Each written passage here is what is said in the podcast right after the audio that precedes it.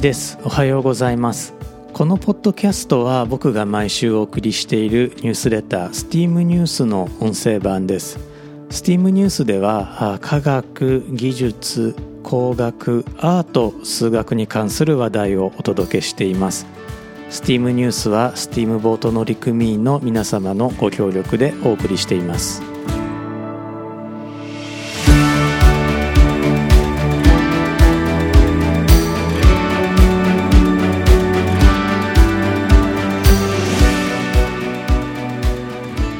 改めまして1です。このエピソードは2022年の2月24日に収録しています。今回のタイトルは「贋作を見抜けアーティストとサイエンティストの戦いの歴史」です。どうぞお楽しみください。スウェーデン王立文学歴史考古アカデミーにはストックホルムパピルスと呼ばれているエジプトのパピルスが保管されています。このパピルスはギリシャ語で紀元300年頃に書かれた写本で中には偽の宝石偽の金を作る方法も書かれていました。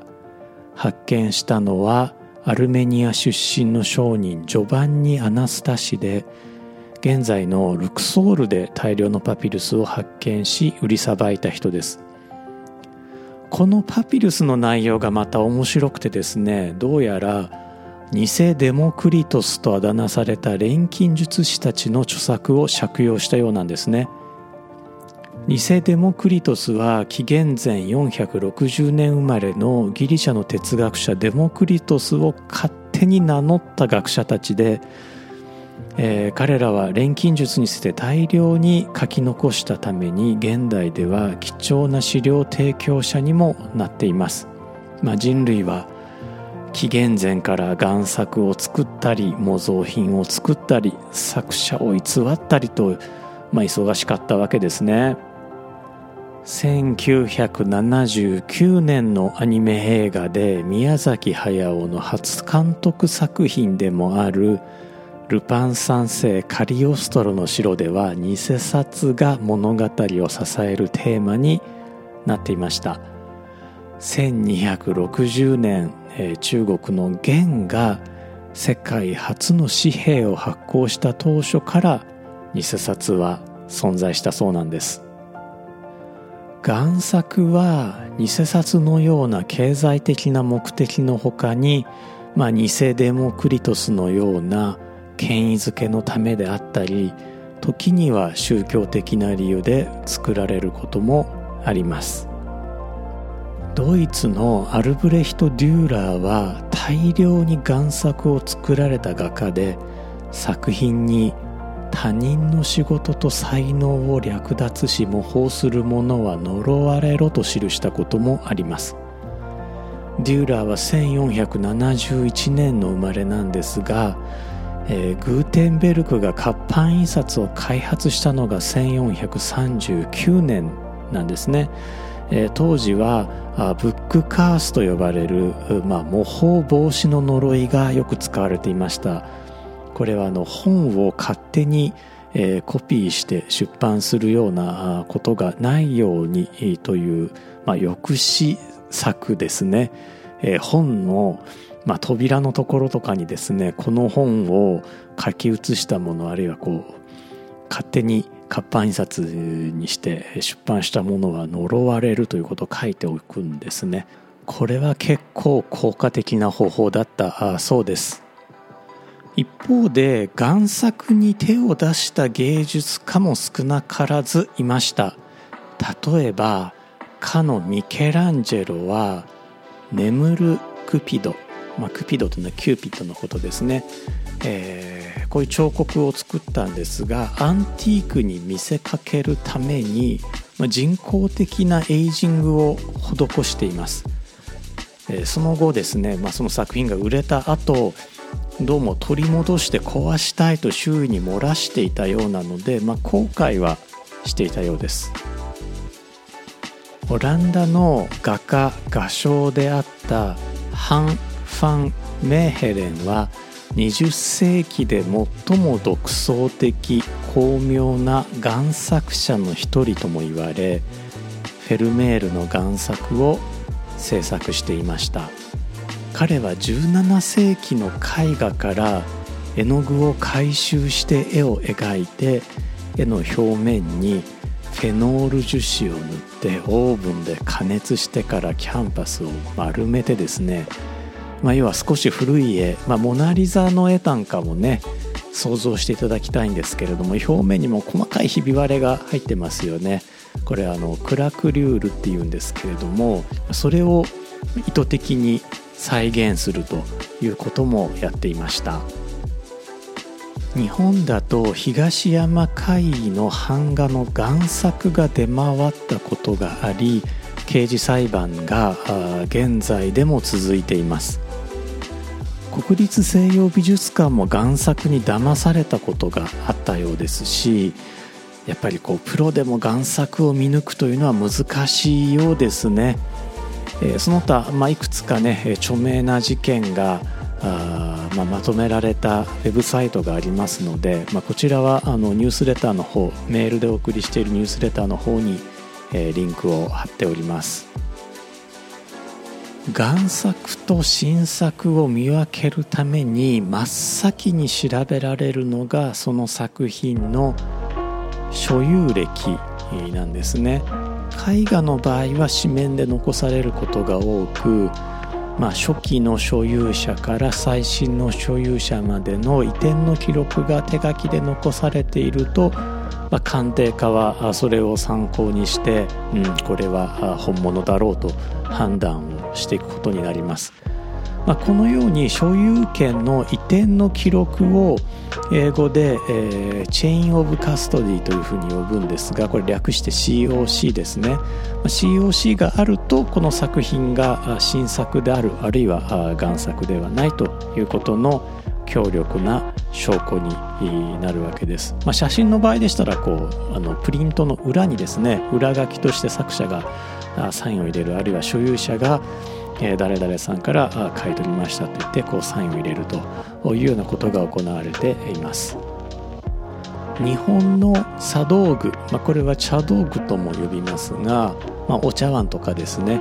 え、これ中身が非常にいいものの場合にはですね、え、その道具に合わせた大きさの箱を作ります。でその箱の蓋にえーまあ、作者の方が箱書きといって、まあ、これは誰々が作りましたよということを書いておくんですがこれが誰かに売られた時にですね所有者がその箱の外側にもう一段箱を作って自分が持ち主ですよというサインをまた墨でするんですね。そして、えー、もし持ち主が変わったとしたらさらに外側にもう一回箱を作って、えー、ぴったり収まるようにですね特注の箱を作ってそこにまたあ箱書きをしていくということをするんです。まあ、こうやって、えー、COC を構築していくことになるわけですね。でもちろん贋作家も COC を偽造しようとします。まあ、ところがですね、えーまあ、絵画の場合であればこう移転記録まあ、茶道具であれば箱書きそれから箱そのものをですね最初の所有者の分からあ作り直していく必要があるために非常に手間がかかります。これは、まあ、このエピソード後半で、えー、お話ししようと思っている NFT という新しい技術の根底にある考え方と同じです。NFT の場合はあまあ、偽造が事実上不可能なのでデジタルアートの救世主と勘違いされることもあります。さて、えー、COC 以外に贋作かどうかを鑑定する手段がいくつも考えられています、えー、これらの方法はですね考古学でも使われる手法と全く同じです。おそらく一番有名なのは放射性炭素年代測定と呼ばれる方法でえー、これは炭素14、まあ、あるいは英語でカーボン14という、えー、自然界に存在する放射線源を利用するものです。地上の炭素カーボンは放射線を持たない炭素16と放射性を持つ炭素14がおよそ1兆対1の割合で混在しています。動植物は環境から炭素をパクパク食べて体内に溜め込むので生きてる間は炭素16と炭素14の比率も環境と同じ1兆対1なんですね。えところが動植物これ一回死んじゃうと放射性を持つ炭素14だけが放射線を放出して減少していきます。炭素14は約5730年で半減するので動物由来あるいは植物由来の素材中の炭素16と炭素14の比率を調べれば元の動植物がいつ死んだかがわかるわけですね。まあある種死亡推定時刻みたいなもんですかね。まあ、それが、えー、何百年単位という、まあ、人間の場合とは違いますけれどもそれでも死亡推定時刻ということを言うことができるようになるというのがこのカーボン14を使った方法です。例えば1940年代に見つかった一連の視界文書こちら当初は見つかった当初はですね本物の聖書写本なのか後世の模造品なのか評価が定まりませんでしたしかしこのカーボン14を使った放射性炭素年代測定によって紀元前250年頃から紀元70年頃の写本と分かり現在では20世紀最大の考古学的発見と呼ばれています。また円白ですね。鉛白と書いて円白英語でリードホワイトなんですがこういう白顔料があります。この白顔料にはわずかに放射性物質が含まれるんですけれどもこのわずかに含まれる放射性物質の分量から絵画の制作年代を推定する方法も用いられています。こちらはですねこの原料となる鉛の産地によって含まれる放射性物質の分量が異なることを利用しています。産地が分かるということはあまあ、当時使われていた顔料の輸入元これは記録に残っているのでえー、どこ産の鉛を使いましたかということを調べることで絵画の制作年代を推定するものです、えー、他にですね絵画のレントゲン写真を撮るような方法もあります。こちらは X 線を使います、えー、レントゲン写真を使うとですねあの絵画の下地が見えるんですねでその下地にまあ、例えば17世紀の絵と言って売っていたのに下地を調べたら19世紀の絵が出てきたとかですねそういうことが、まあ、よくあるわけですね。そういった方法で、えー、心眼判定を行ったりとかそれから絵の具を、まあ、少量サンプリングして絵の具の成分を調べたりという方法も用いられています。ところで、えー、NFT という言葉聞かれたことありますでしょうか？NFT は非代替性トークン non-fungible token のことで今アート界隈を大いに騒がせています。NFT を一言で言えばまあ茶道具の箱書きですね。誰かの手に渡るたびに外側に新しい箱を作ってその中にこれまでの箱を収めます、まあ、このようにして箱をマト量子化にすることでチェーンオブカストディ COC を残すわけですね。箱の大きさには持ち主の個性が現れるので、まあ、歴史を途中からやり直すこのマト量子化途中からやり直すというのは困難なんですね。NFT の場合にはこの箱作りに暗号資産で使われるブロックチェーン技術を用います暗号資産に関してはですねニュースレターで過去を取り上げていますので、まあ、よかったらバックナンバーもね、えー、ご覧お読みいただければと思います。まあ、簡単に言うと NFT というのは偽造ができないんです事実上。まあ、箱書きの例えで言うと箱が毎回この 3D パズルのようにもうめちゃくちゃ複雑でそれにぴったりはまるような外箱を、まあ、実用的な時間内に模倣するというのがまあ無理だというようなことをね想像していただければいいんじゃないかなと思います。では、まあ、NFT は新作か贋作かの鑑定の切り札になるでしょうかというとなりません。違います。偽造できないのは NFT だけなんです。外箱だけなんです。NFT は箱書きなんです。そして箱の中身つまりアート作品は模造できるんです。何だったらコピーできるんです。もうあのデジタルデータとしてのアートだったらそれはコピーいくらでもできるんですね。え世の中には NFT アートを名乗るデジタルデータこれ多数あります。まあこのようなコンセプトも含めて実験的アートだと思ってお金を出す分には問題ないんですけれども一部のアーティストの方アート愛好家の方がこれは絶対複製されないデジタルデータだと勘違いして NFT アートを購入するという事故が後を絶たないんですね。これは大変悲しいことです。繰り返しますが NFT は取引の神聖性を担保しようとしているものでアート作品が新作であるということを担保するものではありませんしそれを目指しているものでもありません。どうかねそこを勘違いされないようにしていただきたいなと思います。このエピソード前半の締めくくりとして本物を超えた贋作のお話をしたいと思います。アニメ「カリオストロの城」作中の偽札についてルパンはかつて本物以上と称えられたと紹介しています。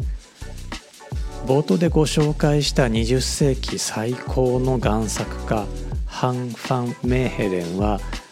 優れた描画力に加えて科学工学に裏打ちされた技術力で本物以上とも言われた贋作を制作しました。彼はフェルメールの作品をナチスドイツの高官ヘルマン・ゲーリングに売ったという理由で第二次世界大戦終了後にオランダ政府によって逮捕起訴されています、まあ、この時彼にかけられた言葉は売国度ですね。こうオランダの国宝ですもんね。フェルメールの作品といえば。あこれを敵国ドイツに売ったけしからんということですね。最高刑は死刑が想定されたそうなんですね。でそのファン・メーヘレンは死刑を恐れてついに自分は贋作を制作していたということを白状します。そうするとですね今度は世間は手のひらを返して何だとと、えー、ナチスに偽物を売りつけたのかと。急になんかこう国の英雄になったわけですね。でまあその贋作を作るというのはまあ罪は罪なんですけれどもまあその裁判まあ、どちらかというともうほぼ形だけのようなものになったんでしょうかね。当時一番軽い罪であった禁錮1年の刑が言い渡されています。1947年のことです。ただ彼はですねえー、どうもアルコールに溺れていて、えー、それからひょっとしたらの薬物にも手を出していてその禁錮刑を受ける前に、えー、バレリウス病院というねアムステルダムの病院の中で心臓発作で亡くなっています。ファン・メヘレンの死後、まあ、彼が贋作だと告白した作品の塩白リードホワイトに含まれる微量の放射性物質が調べられて彼の告白が正しかったことが裏付けられました。彼の作品というのはその後何度もですね調査を受けてその度にやはり贋作だったということがですね裏付けられています。というわけで、え、贋作をめぐるサイエンティストとアーティストの話題をお届けしてきたわけなんですけれどもニュースレターの方ではですねおすすめ書籍として、まあ、今回は漫画をご紹介しています「えー、ゼロザ・マン・オブ・ザ・クリエーションという漫画でもこれ原作者ゼロというね主人公が出てくるエンターテインメント作品をご紹介しています。まあ、結構現実離れしたストーリーではあるんですけれども東山会の贋作事件を予見するようなエピソードが途中挟まれていてあ結構リアリティもあるなと思ってですね紹介させていただきました。ニュースレターではですね、えー、毎週他におすすめテッドトークというコーナーも、えー、用意してまして、えー、今週はですね「父は偽造者」というトークをご紹介しています、えこれはサラ・カミンスキーというスピーカーがあ彼女のお父さんがですね、まあ、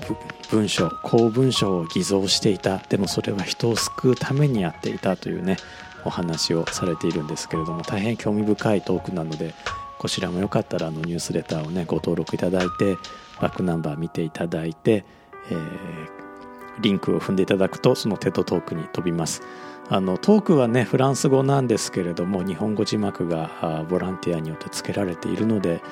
楽しんでいただけるんじゃないかなと思います。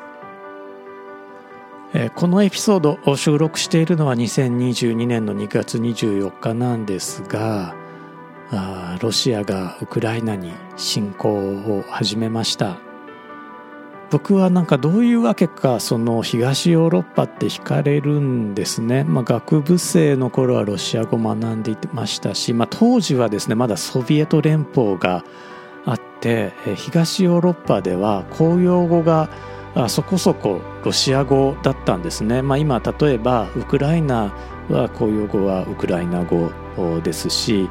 えー、エストニアはエストニア語だったりとかするんですけれども当時はあのロシア語を使いなさいというこうソビエト連邦の加盟国はですね強制されていて、えー、ロシア語が使われていました。ソビエト連邦崩壊直後はですねロシア語が使える国が15カ国になりました。15倍に増えましたなんてね冗談も言われたぐらいなんですね。でそうそう僕ねあのエストニアの電子政府の電子居住権も持ってるんですよ。でもそのぐらいこう、えー、東ヨーロッパって惹かれてるんですけれどもなのでま個人でね何ができるかというと何もできないんですけれどもそれでもちょっと気になってもう朝からずっとえー、アルジャジーラをニュースを流しています。で、まあ、ずっと考えてるのがそのロシアがなぜウクライナを欲するのかということなんですね。もちろんその NATO 諸国との間に干渉地帯が欲しいというのはまあ分かりやすい理由なんですけれども、まあ、それに加えてこう、まあ、西側と縁を切ってもやってくやっていけるという、自信のようなものがこれがまあ芽生えてるのかもしれないです。えロシアはあのエネルギー大国ですし、え、ウクライナっていうのはね穀物が取れますし、え、それから航空宇宙産業ありますしでソ連時代ってこのハイテクに困っていたわけなんですけど今はね中国がいますからね。でもそれだけじゃないような気がするんです、え、ヒントをニュースレターの方に少し書いてみました。えー、今回も最後まで聞いてくださってありがとうございました。また次回、えー、ポッドキャストでお会いしましょう。いちでした。